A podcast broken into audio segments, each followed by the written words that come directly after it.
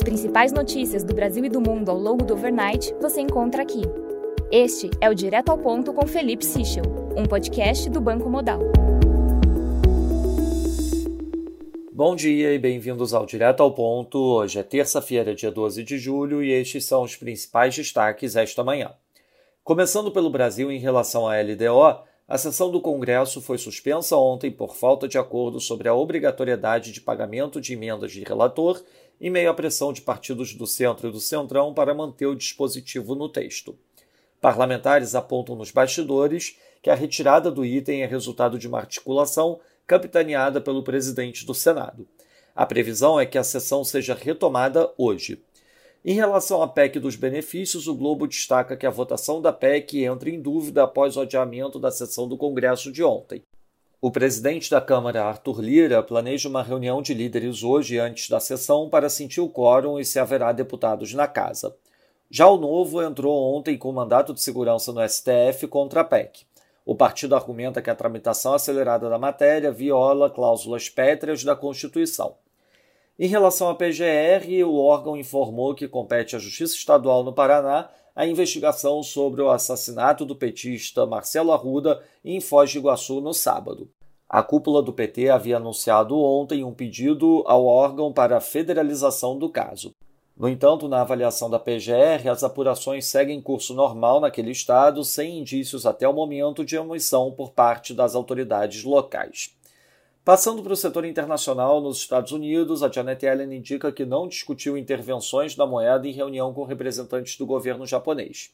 Já um representante do governo americano indicou que o governo japonês estaria de acordo com o cap para o preço do petróleo russo no intervalo de 40 a 60 dólares por barril.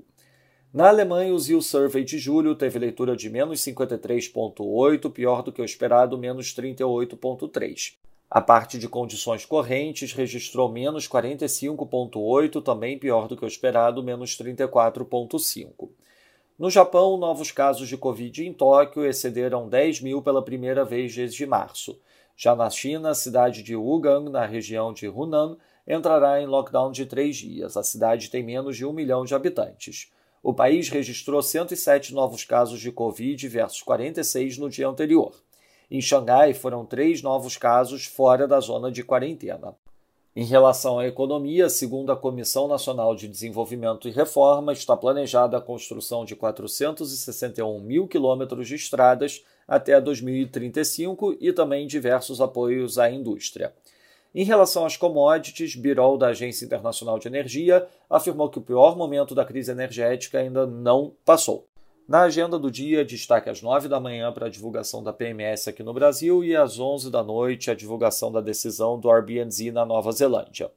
Nos mercados, o dólar index no momento avança 0,34%, o peso mexicano desvaloriza 0,59%, enquanto o rand sul-africano opera flat.